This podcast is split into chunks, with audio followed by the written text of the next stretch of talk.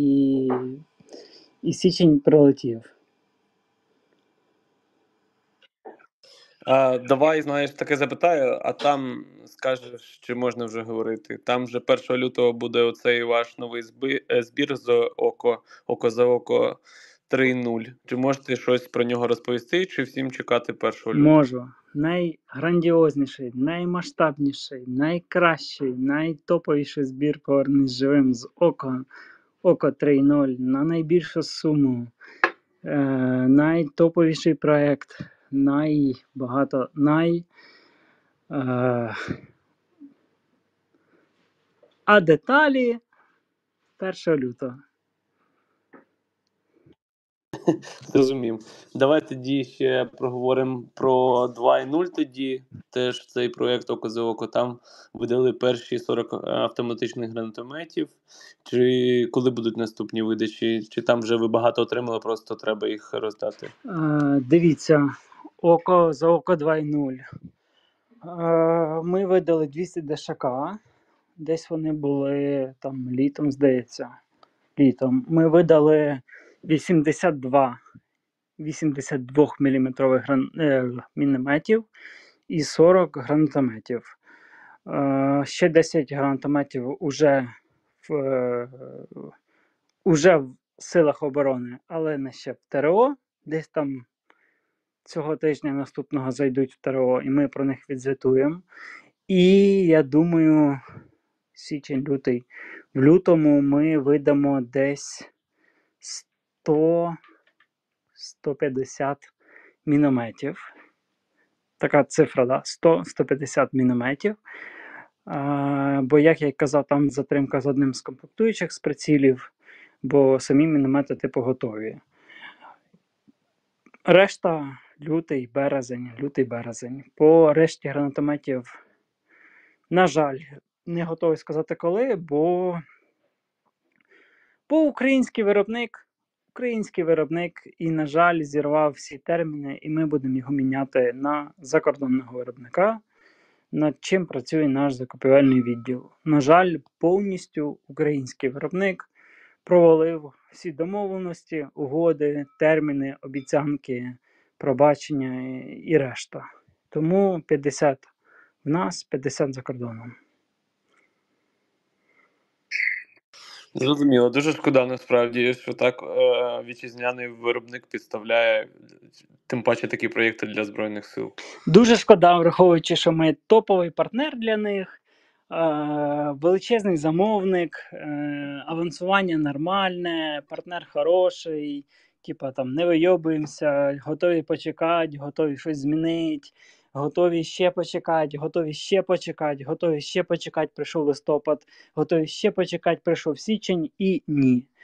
Тому міняємо українського виробника на якогось європейського, який просто бере і постачає.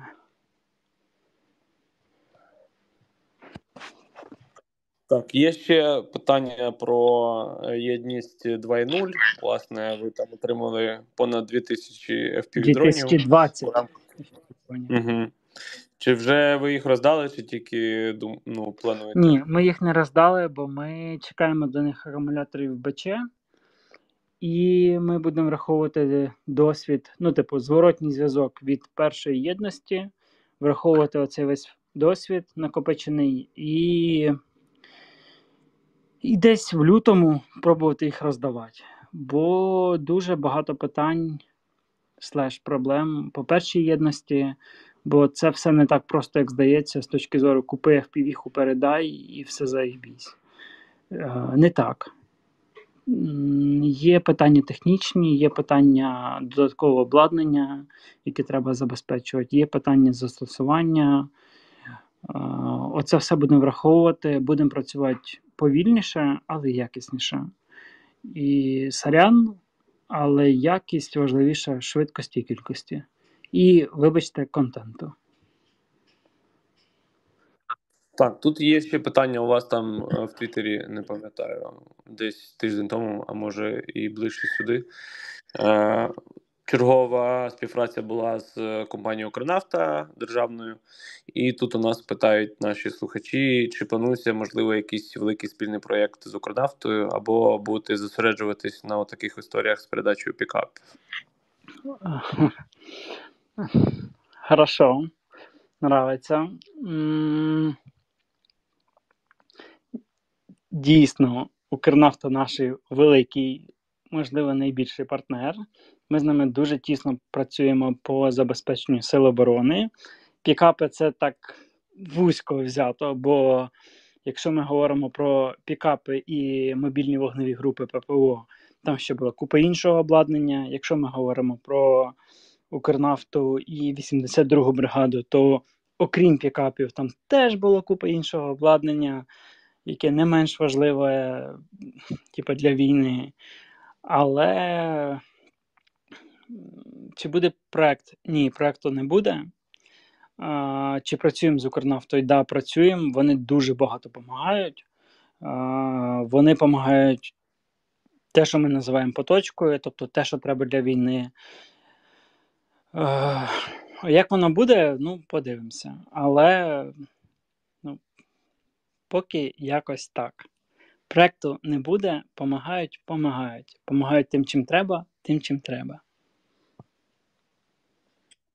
Так, і ще по, про один проєкт питають Revenge 4, е, який з мілітарним робили. Чи продовжиться він і чи задоволені ви результатами? Ого, це складні питання пішли. Е, ми завжди задоволені будь-якими зовнішньою підтримкою і там ресурсами для сил оборони. Чи будемо продовжувати? Я не знаю, бо я цим не займаюся. У нас є комунікаційники, відділ партнерств, які ведуть ці всі проекти.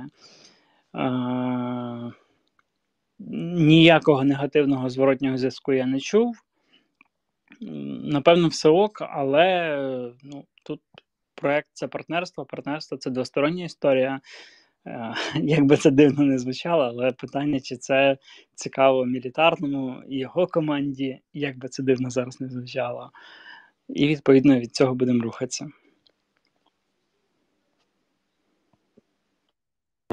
Ще теж є питання про імовірні і можливі проекти.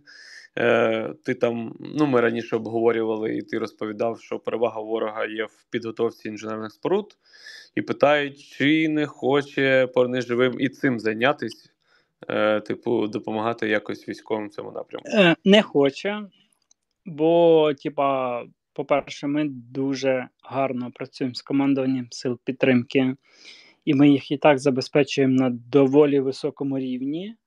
Е, на фоні всіх інших, хто якось їм допомагає, і, в принципі, нашої роботи як організації. Але, ну, вибачте, 111 людей не можуть вирішити всі проблеми цієї армії стаж держави. Ну, типу, ми не стягуємо. У нас овер багато проєктів, на сьогодні їх 20. Дякую тим, хто підтримав Юск, е, Укрексимбанк, Генезіс. Ми там трошечки в період різдвяно-новорічних свят позакривали поточечки маленьких проєктів, але при цьому у нас ну, багато проєктів. 20 багато. На сайті 20 ви не знайдете. Це означає, що є дуже багато всього, що йде з загальних рахунків організації, при тому, що це ну, там є якийсь супер топовий проект, якщо він вистрелить, і на полі бою ми підтвердимо те, що нам обіцяє розробник-виробник слеш ЗСУ. Це якась там революція поля бою в системах ППО, бла бла бла. Це все вимагає людей. А у нас людей не так багато. Відповідно, ну, ми не можемо все покрити.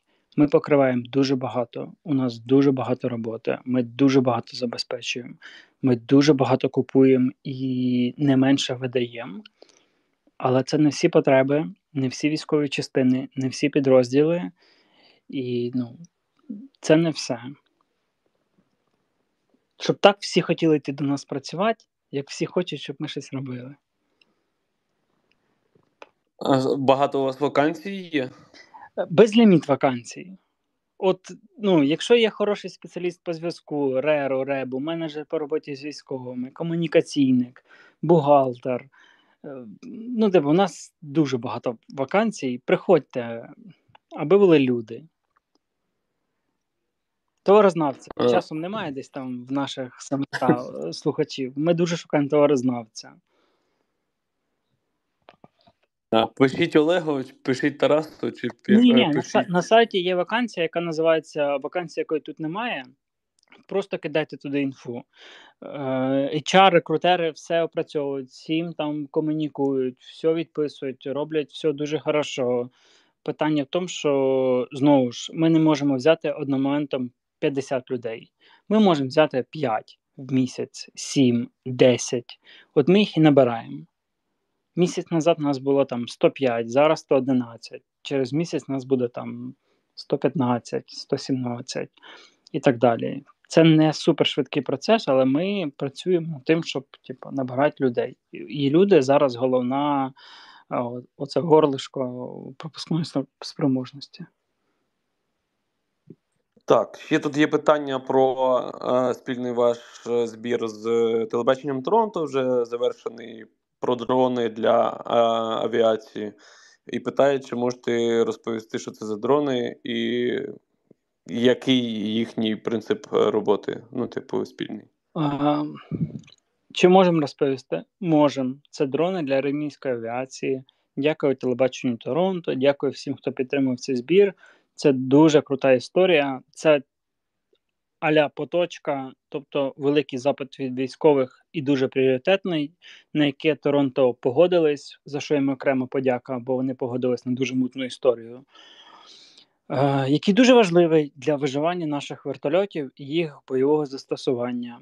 Дрони українського виробництва. Е, загальний бюджет був десь, якщо не помиляюсь, 16 мільйонів по 4 на бригаду, ну, по бригаду на комплекс. 4 військових частин армійської авіації по 4, 16. Все так.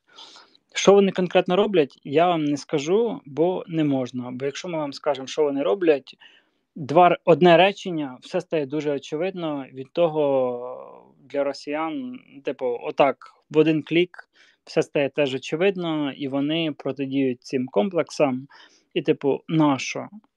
Ми вже на перших видачах показали ящики і вертольоти. Потім подумали, цього недостатньо, треба людям більше деталізації. Показали безпілотники і вертольоти, більше військових, треба більше вертольотів, ми вам покажемо більше вертольотів. Але це запит командування армійської авіації. Він дуже важливий, бо ми його посунули над купою інших проєктів, типа FPV, не FPV і, і іншого дуже понятного для вас. Бо він реально важливий. Тому от те, що відкрили, це максимум з того, що можна було натиснути на армійську авіацію, бо типа треба щось показувати вам. Більше не буде. Працюємо на довірі, на репутації і на тому, що це треба військовим. Військові не можуть більше відкрити, і ми не готові більше говорити. Так, ну і по зборах е, на сьогодні останнє ще є питання про те, як просувається проект і збір гнів пречистий. Важко. Долучайтеся до гніву причистого. Так, і там якраз е, бачив, залучили і стендаперів, і музикантів. Так що підтримуйте, е, кидайте гроші, скільки можете, від 20 гривень, а можете від 1 гривні прям і до нескінченності. Ну, типу, проект дуже топовий. Проект. Ми зараз е, сьогодні вівторок. Сьогодні, походу, завершили наші інструктори по марксменах.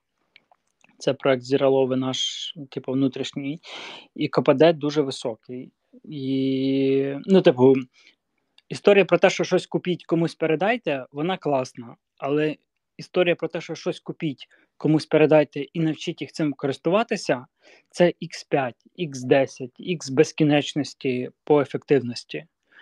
От звіролови марксмени це не просто про те, що народ кіньте грошей на банку, ми щось купимо, комусь передамо, і в них буде все заєбісь. Це про те, що ще оцим заєбісь навчитися гарно користуватися і застосовувати. Оце велика додана вартість повернись живим.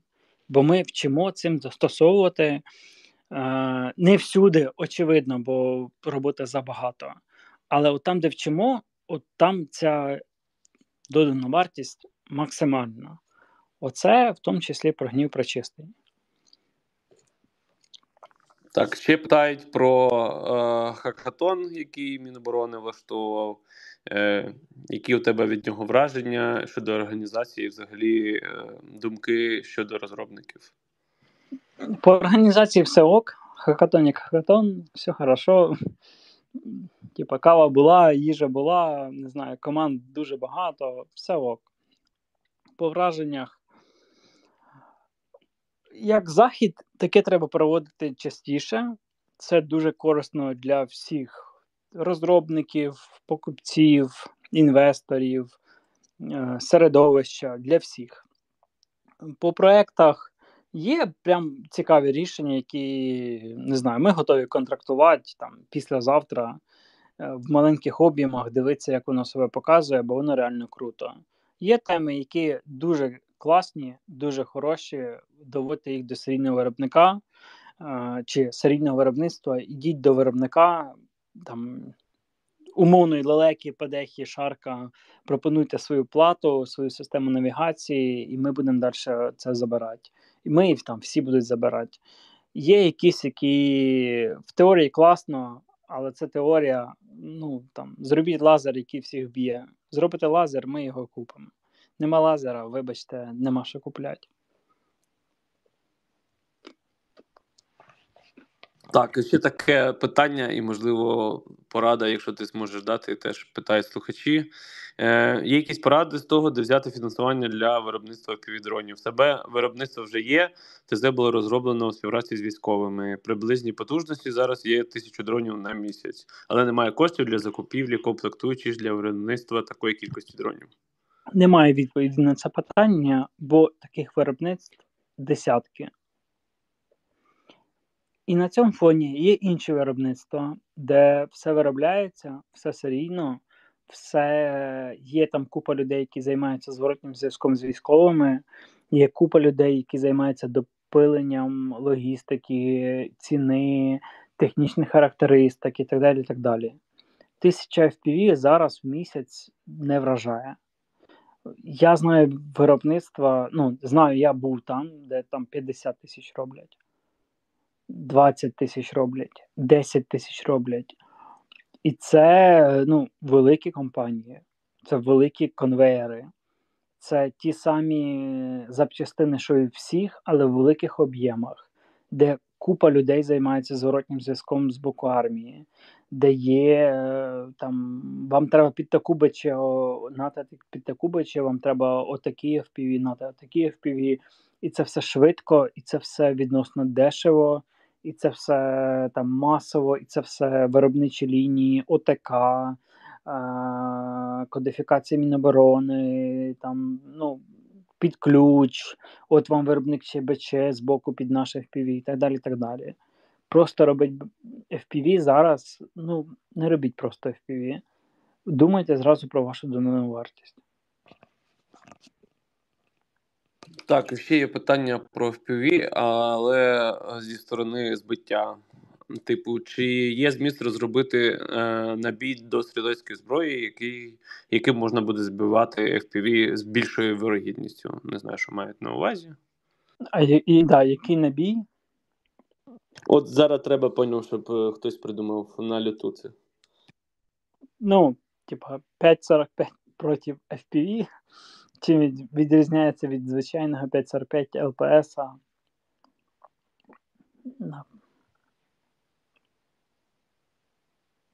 А, Так, тут ще питають про шахеди, і, е, і останнім часом є багато новин про те, як їх знешкодують е, ребом. Чи це ну, новий якийсь реп, чи це русня там вже е, через свою збірку на своїй території ну, якось гірше стали збирати?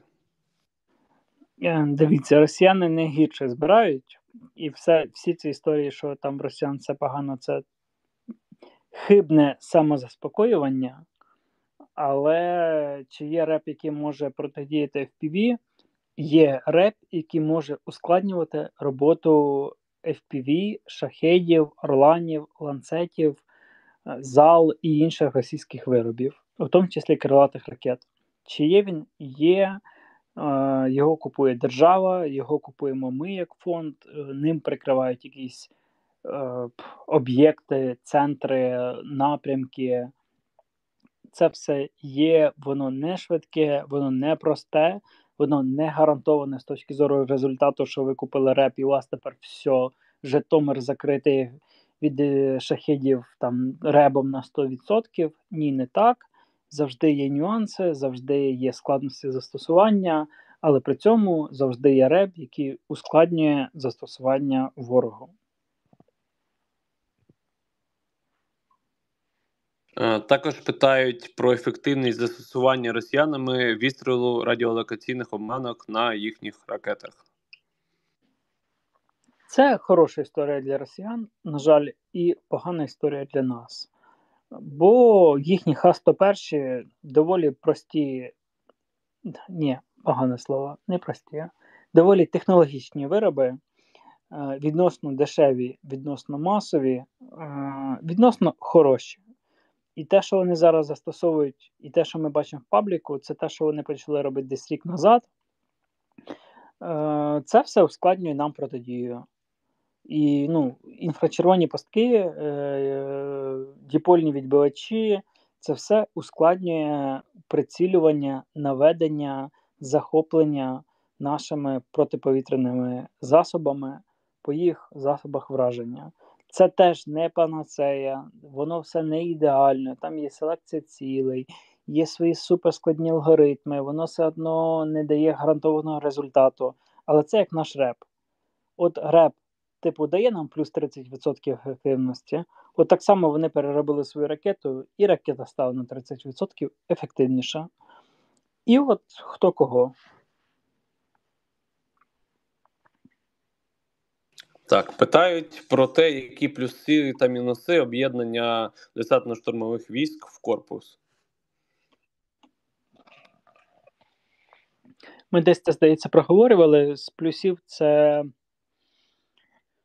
Ого. Є КДШВ, командування десантно-штурмових військ, як і КМП. Вони займаються підготовкою, набором, Е, забезпеченням групи військових частин з'єднань. Раніше ці з'єднання застосовувалися іншими утвореннями, отушками, там, осувами, тактичними групами, ще чимось, які набиралися або там були командування з якихось людей, сил оборони, приданими туди, відкомандированими. Ідея в тому, щоб умовно 5 десантно-штурмових бригад застосовувало своє стале постійне командування. Це, типу, дуже круто. Це так і є. Ну, типу, це одні плюси. Ну, там, здебільшого плюси. В ДШВ, в МП, в будь-де, в сухопутці.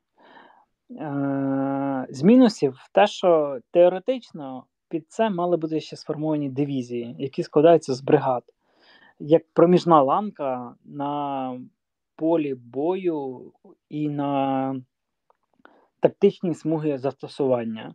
Умовно, бригада тримає там 50 кілометрів, дві бригади тримають 100 хай буде там 120 кілометрів. В них є ще третя, четверта бригада другого ешелону, які можуть або замінити основну бригаду на лінії ЛБЗ, або можуть десь там посилити наступ, або посилити район головного удару противника, е, там можливе будування ротацій, там є якась своя логістика, і це все забезпечено сталими командирами в сталих умовах. Дивізії ми не формуємо, бо тупо не вистачає людей на це все з усіх боків, офіцерів, сержантів, людей, піхоту, всюди не вистачає. Е, поки що сформували корпуси. Фактично, ідея в тому, щоб е, замість отушок на окремих ділянках застосовували сталі командування. Я думаю, мені здається, що це ок. На фоні того, коли це відбувається з точки зору якихось людей, які прикомандировані е, там, Просто з усіх сил оборони, там, ну, звідкись.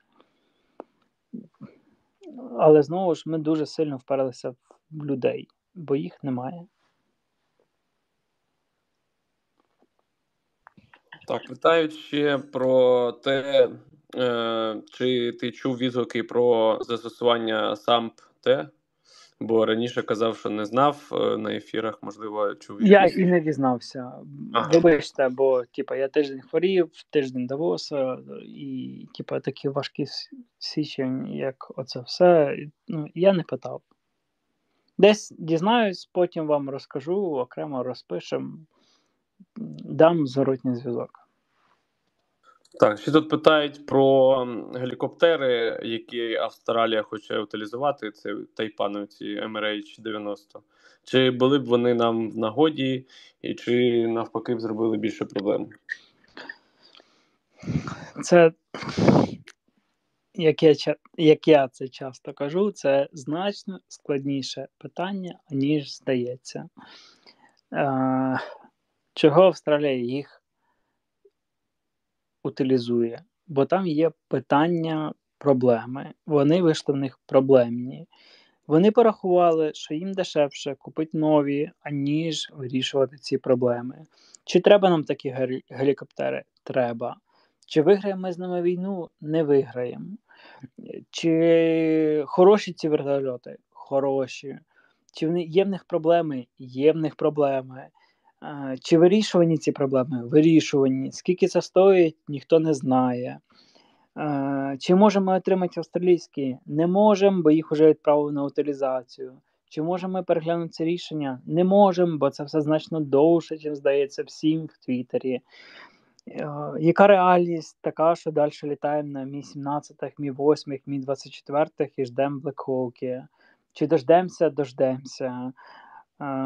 Ну, типу, світ не працює з точки зору взяв, зробив, або там десь є щось купив. Воно все складно, довго, там і тисяча деталей, тисяча нюансів.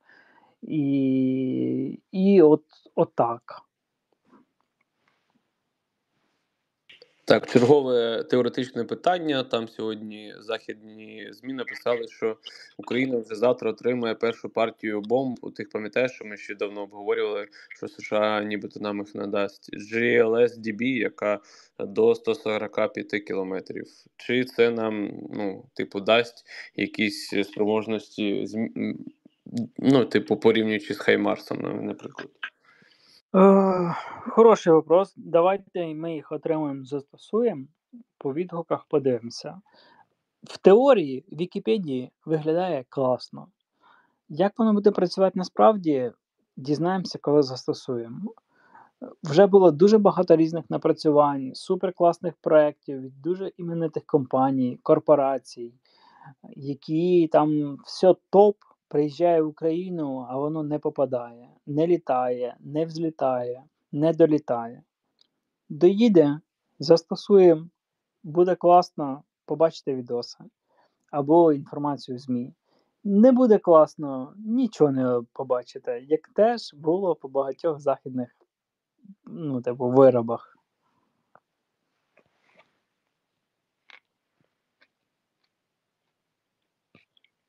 Так, і ще хотів запитати про ці, от е, що там Франція заявила, що готова постачати Україні до 50 авіабомб А2 СМ щомісяця до кінця 2024 року.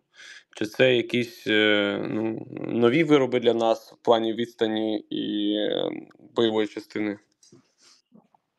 Знову ж, те саме питання практичної реалізації на полі бою. Якщо воно себе проявить, буде класно, от там все хорошо, тоді питання масштабування.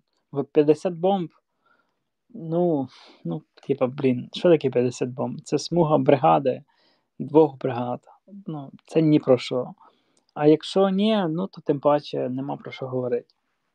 Все вимагає практичної реалізації застосування на полі бою. Так, і ще була теж така новина, що Україна вже почала виробляти артилерійські системи за стандартами НАТО. Чи ти чув щось про це і, можливо, можеш щось розказати? Так, у нас є Богдана, артилерійська система, самохідна артилерійська установка. Годину назад спілкувався якісь там, не знаю, три години з одним з розробників цієї системи.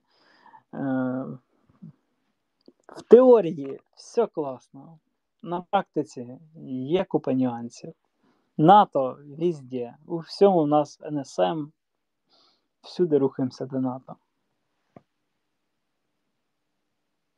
Так, і, мабуть, я ще одне поставлю питання, і потім, якщо у тебе а, є час і можливість, е, можливо, мікрофон дамо.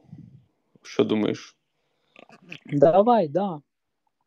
Е, ну, власне, там просто, я навіть не знаю, чи ти захочеш коментувати. Просто та от історія, скільки там вже тиждень точно назад, коли збили там в районі Азовського моря е, російські літаки А-50 та Іл-22. Типу, е, ну, що нам це дало, крім е, власне збиття? Це, це дуже багато всього дало. Це прям, ну. Всі попередні питання втрачають будь-яку актуальність на фоні цього в реальному світі. Е, Це ідеал, досконалість, кращого не існує. Це топ-історія. Це не перша спроба на, е, наших повітряних сил, і не тільки там СБУшники ще працювали, і ГУР працює чи працював по тому, щоб це знищити. Це топ-ціль для всіх там наших спецслужб, сил оборони і, і бла бла бла. Е, коли ми збили три сушки, дві сушки, три сушки, там десь два місяці назад, місяць назад, е, на Херсонському напрямку, у нас теж був. Щас, щас, подождіть. У, у нас теж був потенціал е, знищити подібні повітряні цілі, але з ряду причин нам це не вдалося, хоча ми теж дуже хотіли. Цього разу нам вдалося, і це величезне досягнення. Е, чого? По-перше, бо це літаки штучні. От їх є там X в природі, Y реально живих, які працюють, мінус один це завжди мінус один. Більше мінус один, десь там буде нуль. Це перший момент. Їх просто не можуть росіяни робити. В такій кількості, в таких е, там якості не можуть. Другий момент. Е, якщо ми десь щось збиваємо, це повністю міняє тактику застосування всієї авіації на цій ділянці фронту. Коли ми збили сушки, ну, типа, все, каби зупинились на кринках. Чого? Бо, бо льотчики їбали літати, бо офіцери їм страшно застосовувати, бо ніхто не розуміє, що як. І це означає, що наша піхота тиждень, два тижні, три тижні може виконувати свої задачі без е, боязні, що в них прилетить КАП-500 і або 4 КАП-500 з одної сушки, або 8 КАП-500, або 12, або 20, або ще більше. І, ну, типу, і все роз'їбе. Бо десь там є якийсь ЗРК міфічний, який щось десь там збиває, е, не факт, але от, от так. Плюс е, А-50 він забезпечував, ну, якщо ми подивимося на там, віраж, або там хто завжди на ньому сидить, то є там X літаків в визначених районах. Типу від Сєваса на, за, на захід або на південь завжди літає якась сушка. От коли не заходиш в віраж, там завжди якийсь борт висить. Він контролює повітряний простір, він завжди в чергуванні, і він завжди готовий пустити свої Р-27, Р-73, Р-37, по чому, що би там не з'явилось. Він один борт вернувся, інший вилетів, ну там інший вернувся в район. Так само в районі Азовського моря завжди висить А-50. Він забезпечує радіолокаційне поле в районі от, там, Запоріжжя, Херсон, Чорне море. Інший борт десь там зверху теж е, Білорусь, Чернігів, Суми, Харків, десь там висить. От Вони завжди забезпечують радіолокаційне поле. Коли знизу радіолокаційне поле впало, це вікно можливостей. Пускай безпілотники, пускай е, авіацію, там, ракети, купа всього можна робити. Іл-22 складніша історія, бо він виконує функції е, командного пункту, він там застосовує авіацію, він може щось координовувати, там багато різних функцій відносно задачі, відносно обладнання. Це ще більш вуща історія. І, ну, типу, це прям топова тема, що ми їх збили. Це ну, типу, це герой України гарантовано треба давати за таке. Це важливіше якоїсь там посадки будь-де, якогось села, райцентру навіть будь-якої області звільненого. Це, Це стратегічна зброя. Це стратегічна історія, від якої е, там американці раді, бо в їхній майбутній великій глобальній війні їм краще. Це, Це, Це дуже круто. Це дуже важливо. І це дуже складно. Ну, я зрозумів, що Русня через це або припинить там якось застосовувати А-50, або якось інакше та буде. Вони не припинять, бо вони теж не дураки, вони розуміють, чому їм це треба. Вони змінять тактику застосування, вони змінять глибину застосування. Вони поставлять там не один су 30 по якому теж летіла ракета, від якої він ухилився, а поставлять там чотири, щоб вони з собою перехоплювали ці ракети. Вони ну, типу, вони дуже класно вчаться. Вони все поміняють, вони все перероблять, вони через місяць адаптуються. Але оце вікно можливостей в нас є. І що найважливіше, ми задаємо тон гри. Так, е, друзі, кидайте запити на промовця, будемо додавати.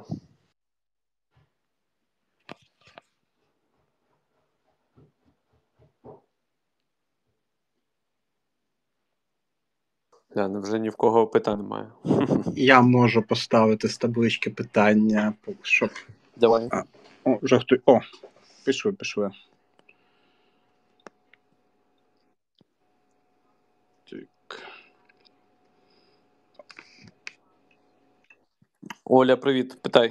А, Привіт. Е, Від фрази про майбутню глобальну війну емодзі сігарети димящіся, звісно. Е, Питання таке: е, пан Тарас говорив, що часто буває таке, що дуже імениті вироби, потрапляючи в Україну, не показують результату.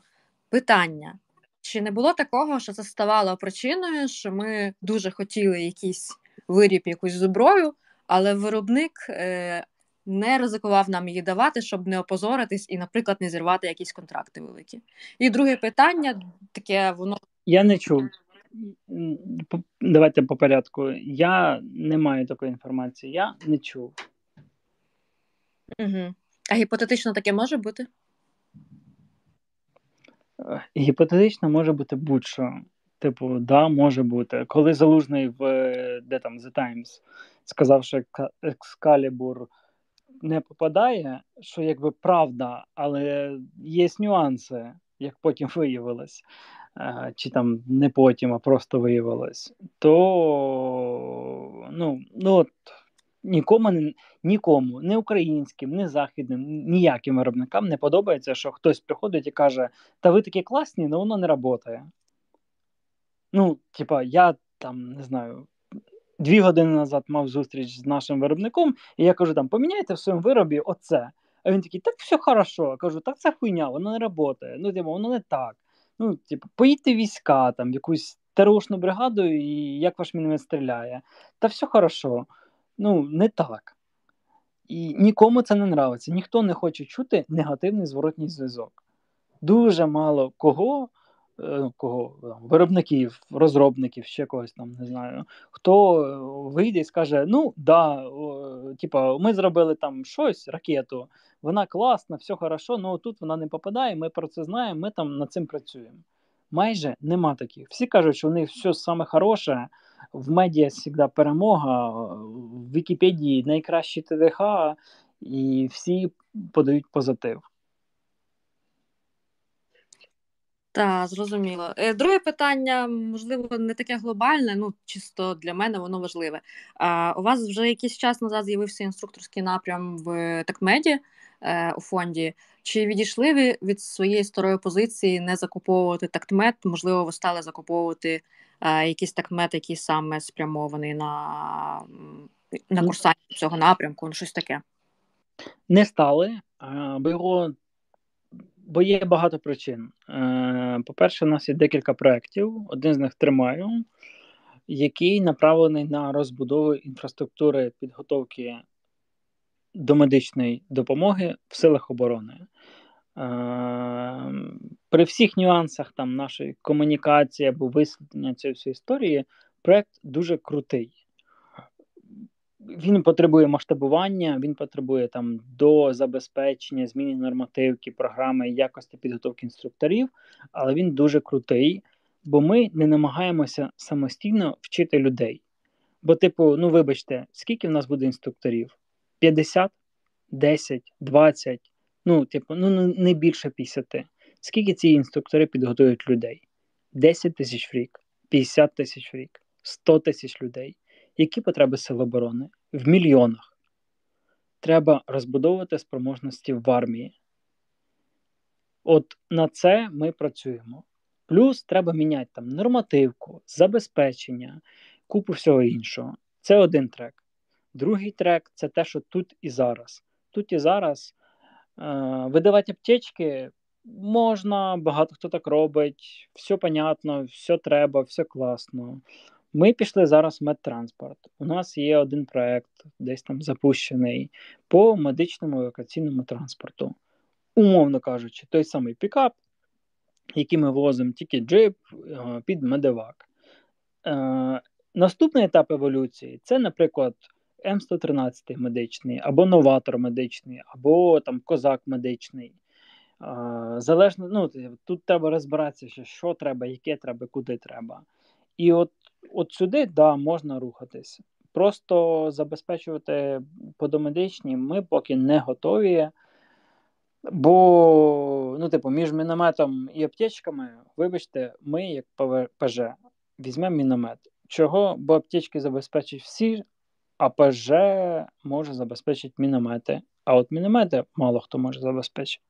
І так по багатьох інших позиціях. Да, про міномети було весело. Але да, позиція зрозуміла. Окей, дякую за відповідь. Е, Вона вона не ідеальна. Вона, ну, типу, я все розумію, всіх чую, часто про це все питають. Ми без радістю всіх всім завжди в нас упирається в людей. Бо щоб нам щось робити, нам треба мати людей в складі команди, які гарантовано дають результат по чомусь. У, у нас оце вузьке горлышко це люди. По ребу, по зв'язку, по всьому люди. Гроші ми знайдемо, зберемо, там, залучимо і так далі. Але людей, які це все верифікують і руками зроблять з гарантованим результатом, у нас недостатньо. При тому, що ми там сьогодні десь там щось в мене було 111 людей. Це дуже багато для благодійної організації. І це дуже мало для партнерів Збройних сил. Пан Павло. Е, добрий вечір. Е, скажіть, будь ласка, якщо можна про це щось розповідати, чи відомо про успішні кейси застосування там GSM, е, GPS, Wi-Fi, джемерів для протидії ворожим FPV? Я маю на увазі такі джемери на основі телефонів, смартфонів, тому що вони потенційно дуже масштабовані можуть бути. Нічого про це чого. Угу. Ну, окей, добре, дякую. Пан Б. Доброго вечора. Хотів запитатися, чи планує ПЖ додати на їхній сайт можливість донатити у біткоїнах з допомогою Lightning? Тому що комісія зараз в мережі доволі висока. Е, Чи плануємо щось додати? Не плануємо щось додати. І це донати в біткоїнах тільки з допомогою Lightning. Я Вибачте за примітивізм, не дуже знаю, що це. Зараз переказ в біткоїнах приблизно 8 доларів коштує один. То немає сенсу кидати там е, донати в крипті, того що якщо там донат 100 баксів, то 10% піде тільки на комісію. Е, озадачуєте? Е, так, давайте думати. Ну, типу, ми не плануємо щось міняти в цьому плані. У нас я сьогодні 6 годин потратив на операційний план на рік, нічого не плануємо з цим міняти. Е, Чи це ок? Я не знаю. Ну, типу, ми не готові щось міняти. У нас там 28 тисяч рахунків, 48 банків, різноманітні платіжні системи, якісь 38 форм зворотнього зв'язку і залучення аудиторій. Купа всього на якихось етапах рівнях робиться. Чогось нового, sorry, ну, типу, в нас нема кому це вести.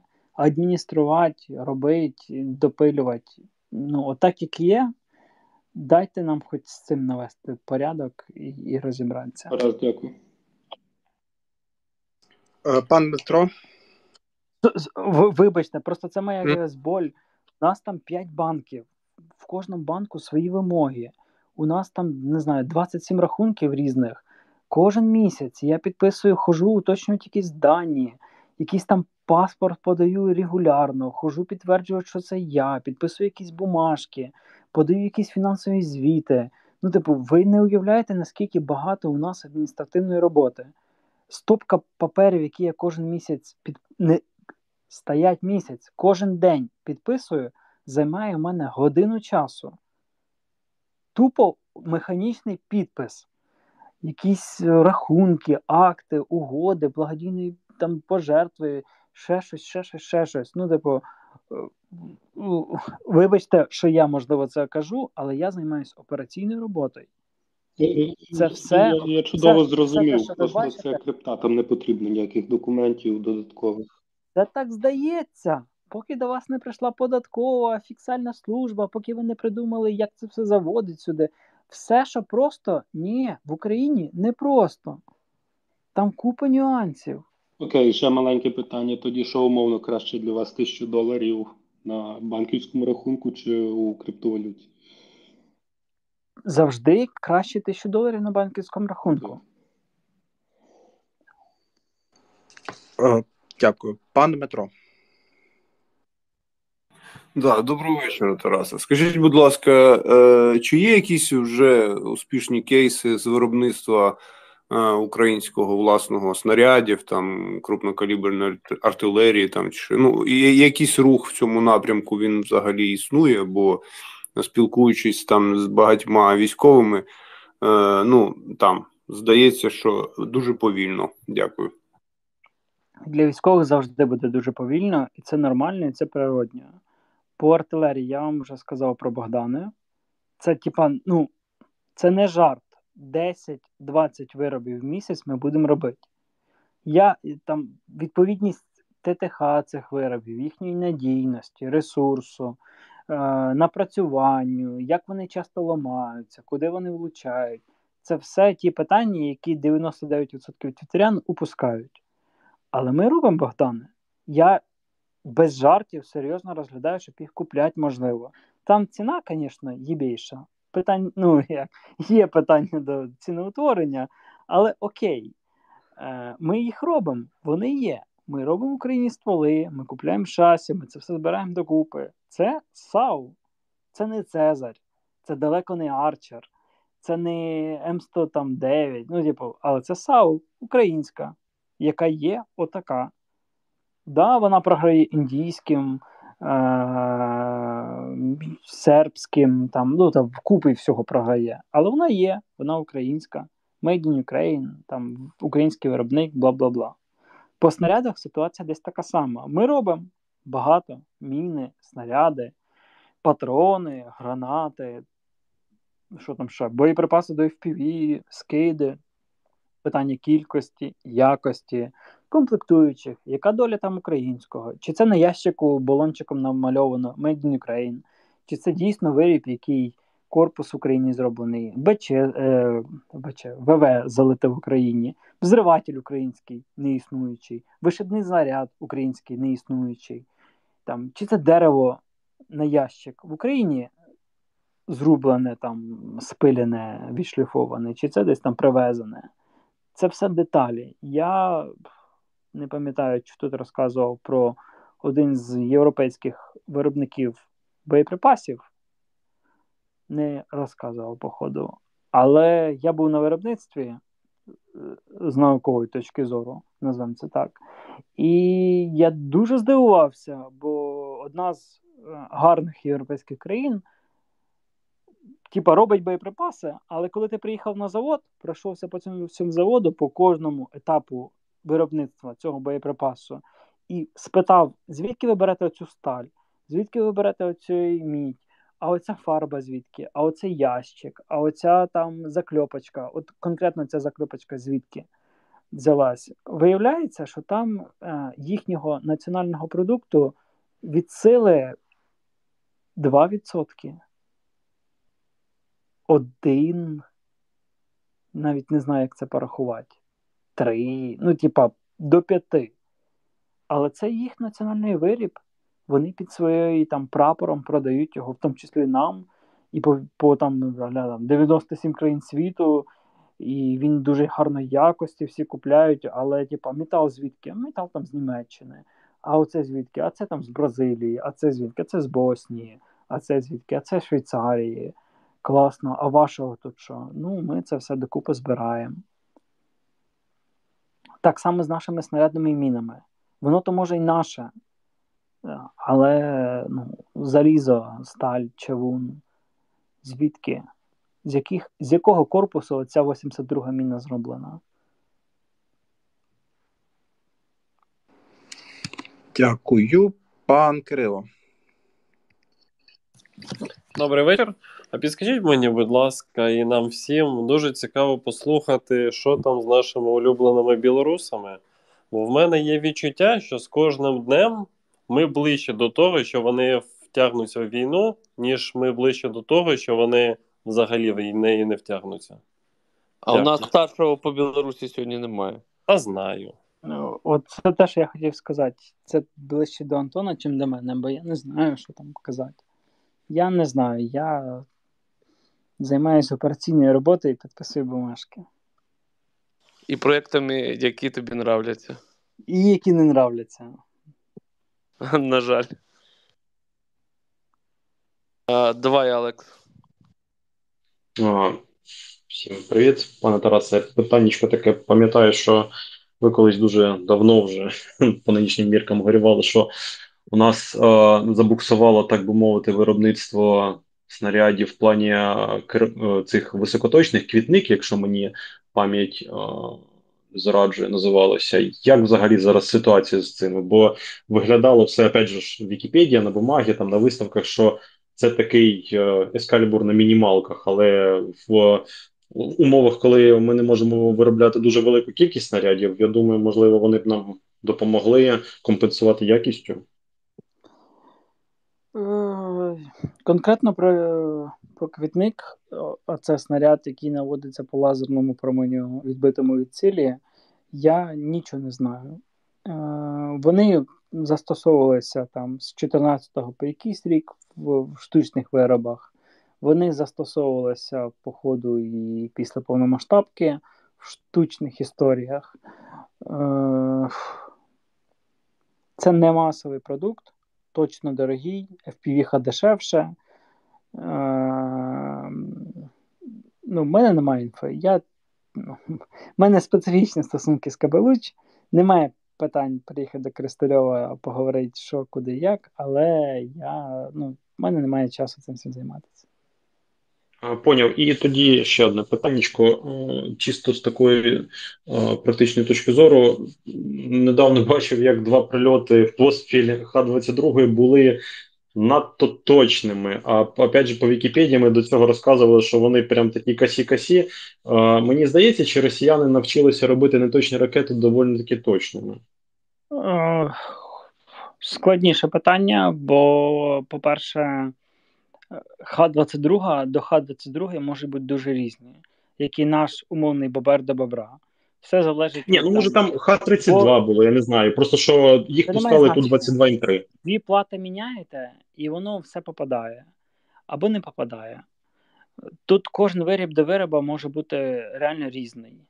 Другий момент, навіть неточна зброя може попадати доволі точно, коли треба. Плюс, е, ну, типа, вибачте, але Росія велика, могутня, потужна, ефективна ракетобудівна держава. Що би ми там собі не думали, як би нам це не здавалось, але вони роблять хороші ракети. І от конкретно Х-101, бо, типу, бо я питав, знаю, і там ну, не крутив її в руках, але знаю. Е, вона ок, вона прям хороша. Калібри хороші. Х-22 не знаю, але Х-101 в них реально хороші. Вони за рік дуже еволюціонували. І вони за рік, ну це, це дуже складна ціль для нас. Кожен їх ракетний нальот це проблема. І те, що наші ППОшники показують, це кожен раз на типу, на грані можливостей. Те, що в Вікіпедії написані якісь там СКО, там неважно що. Це все, типу, от просто цифри. Зайдіть, поміняйте на будь-які інші, і воно так і буде. Вони вміють робити цю зброю, вони її дуже детально міняють, допилюють. Ну, типу, вони збирають цю всю інфу. Угу. Дякую. І будь ласка, ще ще одне питання коротеньке. Щодо цих аналогів, раз за 50 згадали. Колись була розмова щодо чи доцільно нам а, закупати ну ще до повномасштабної війни якісь там аналоги А-50 там на невеличких оцих там ну як Гольфстрім чи Saab на базі невеличких літаків. Чи можливо зараз є сенс запускати на якісь здоровінні літаки, які там умовно Р-37 можуть збити, а використовувати там якісь БПЛА з, з цим обладнанням? Бо я пам'ятаю, що ви казали, що у нас наше радіополе прям дуже сильно просіло після того, як росіяни нам да, його просіло. вкоротили. Це, це не я сказав, це залужний мені сказав. Е... Да, є з цим проблеми. ДРЛО дуже було би нам доречне. Я Типу, я не знаю, чи ми їх просимо, чи не просимо. Я не бачив в жодному лоті або десь там, десь там, щоб ми їх просили будь-які. Ну, Чи було б це ок, було б це ок. Чи треба, дуже треба. Чи є якесь щось у нас? Нема. Чи можемо це поставити на безпілотник? Нема таких рішень. Чи можемо щось купити? Ну, якщо не купили, то, мабуть, не можемо. Ну, ПЖ не буде збирати на дерло. Типу, це якісь єбейші гроші, час, і ну, це це все річні історії. Але для нас навіть ДРЛО, який літав би між там Львів, Вінниця і і там працював, це вже було б дуже сильне посилення. Треба просто крипти багато зібрати, і тоді можна ДРЛО. Це не так все працює. Е, Сашко? Е, Так, е, дякую. У е, мене питання до Тараса. На початку січня ГУР дало таку новину, що до них на руки попало 100 ГБ інформації з одного військового об'єкту Росії. Е, Таке питання, навіть два питання. Перше, чи чули ви цю новину? Та друге питання: Чув. за умови, якщо у нас є там е, техпроцес, креслення, програмне забезпечення. Чи можемо ми російську продукцію Не поставити можемо. на українські рейки? Не можемо. Чому? Бо для цього треба повторити весь цей шлях е, практично. Бо ну, в реальності а, є купа деталей, які на це впливають. Умовно, десь там у вас допуски в металі не ті, десь у вас креслення окей, але реальний майстер слюсар знає, що тут треба трошечки допиляти, бо воно туди не влазить, і о, там буде так. Бо це, ну, типу, еволюція. Недостатньо мати просто паперові ТТХ. Це все треба проходити своїм шляхом. Плюс, врахуйте, у нас проблема, от якщо взяти умовний там бобер. Умовний, чого бобер, я не знаю, бо бо, бо ви знаєте його назву, бо бо він на слуху, і я можу це так казати. Є логістика комплектуючих, в це багато всього впирається. Є виробничі спроможності. Вам треба мати там X танків, Y сировини, в, в Z-локації, де це все з'їжджається, і з нього щось робиться. Бо от вибудувати оцю всю цепочку подекуди складніше, чим просто зробити, коли у вас є все.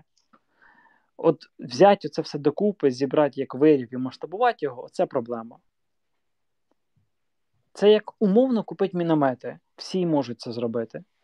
Всі можуть це робити. Це не є чимось унікальним.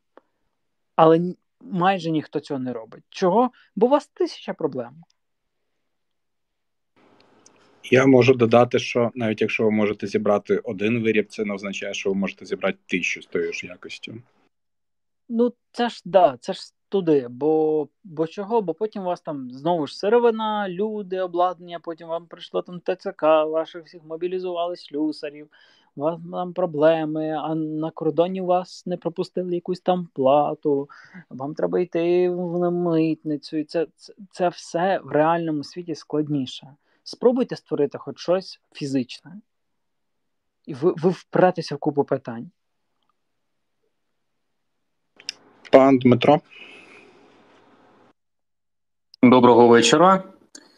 В мене таке питання, яке я вже одного разу ставив пану Тарасу у Фейсбуці. Тоді ми говорили про аналітику використання серійних пікапів, які закуповуються е, фондами волонтерськими, і всі знають про шкандаль з закупівлею пікапів Міністерством оборони. Дуже цікаво, все ж таки, отримати від пана Тараса фідбек, як він сам особисто ставиться до ідеальної моделі легкого тактичного автомобіля, не в плані марки моделі, а в плані того, що це має бути е, саме специфічний виріб з посиленою підвіскою, з силовими бамперами, з двигуном Євро 3 е, з всякими фічами типу режиму блекаут та багатьма розетками для додаткового обладнання. Та чи вважає пан Тарас, що аналітику треба все ж таки збирати і отримати фідбеки від військових, і саме на основі цих фідбеків розроблювати технічне завдання, за яким ці автомобілі у майбутньому мають бути справжньою військовою номенклатурою. Дякую. Дуже класне питання. У нас зараз черга на 304 машини. Пікапи звичайні L200, без всієї хуйні, просто L200 або Peugeot Landtrek. Нові. Ключова вимога нова машина. В будь-якому кольорі, в будь-якому кузові, в будь-якій комплектації. Тупо новий пікап 304. Це з рахуванням того, що кожна не так, що 9 з 10 запитів ми автоматично мінусуємо, бо, типу, вибачте, ні, ви не отримаєте пікапи, бо в нас немає грошей, часу, машин, ресурсу і так далі.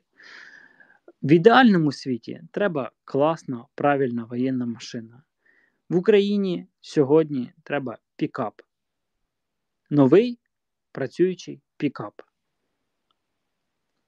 Все. Але е, ви погоджуєтесь з тим, що це має бути автомобіль, який можна використовувати, ремонтувати, який забезпечений нетендітним двигуном і таке інше. Тобто я кажу, що це не має бути тата або якийсь китайський е, дуже ексклюзивний екзотичний виріб. Я погоджуюсь, що наші льотчики мають літати на F-35, але літають на Міг-29. Я погоджуюсь з тим, що ми маємо воювати на кращих Абрамсах і Бредлі, але воюємо на пікапах і БМП-1. Я погоджуюсь з тим, що ми маємо застосовувати по росіянам найкращі крилаті ракети, але запускаємо полукустарно зібрані безпілотники, які долітають на 1500 кілометрів і вйобують їхні НПЗ. В ідеальному світі все так, але в нас є реальність тут, зараз, завтра, в середу, 31 січня, післязавтра. Отака реальність. 304 пікапи запиту черги розписаний до квітня до Повернись живим маленького фонду допомоги армії. 304. В ідеальному світі, звісно, там все має бути, і машина має бути інша, і система логістики має бути інша, і ми не маємо купляти міномети, і сили оборони мають бути найкращі. І ми вже давно перемогли, і Росія країни не існує, і все не заєбісь. Але є реальний світ, він інший. І ти в ньому або береш завтра будь-де машини, щоб вони прийшли в квітні, бо непонятно, що з Червоним морем буде, і чи буде Суец працювати, чи не буде, чи ти накинеш 1500 євро за машину в партії, чи не накинеш.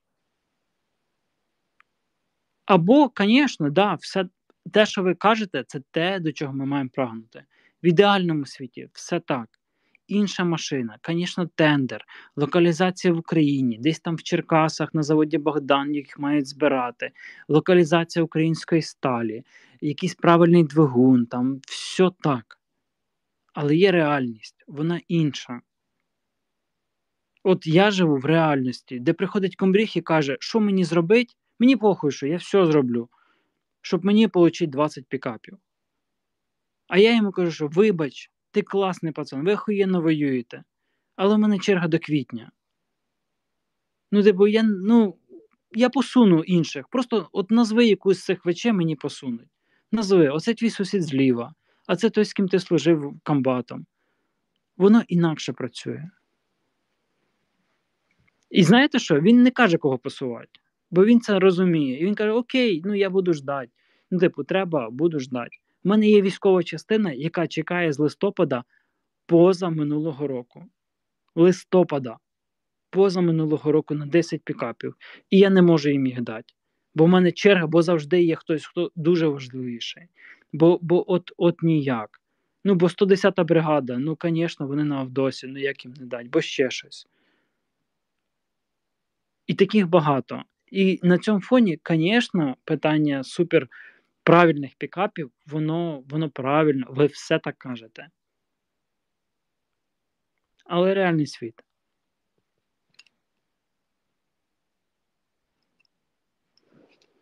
Окей. Так, дякую. Тарас, і таке ще питання, щоб потім в коментарях не діставали, чому не запитав.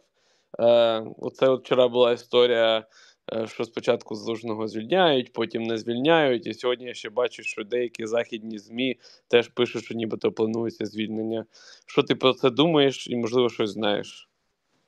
Нічого про це не знаю, нічого про це не думаю, не коментую чутки. Безглуздо мене про це питати. Дякую, бо 100% би в коментарях було. І тоді наостанок, що по русні? Русні пизда. Всім дякую, дякую, Тарас. Е, Донатьте на гнів причистий і всі решта збори про живими. Не забувайте на маленькі збори, які теж важливі. Е, Підтримуйте знайомих військових і всіх, кого бачите, і е, теж ініціативу про військовим пораненим, щоб вони в санаторіях відпочивали і отримували процедури. І бережіть себе. Всім добраніч. Добраніч. Добраніч.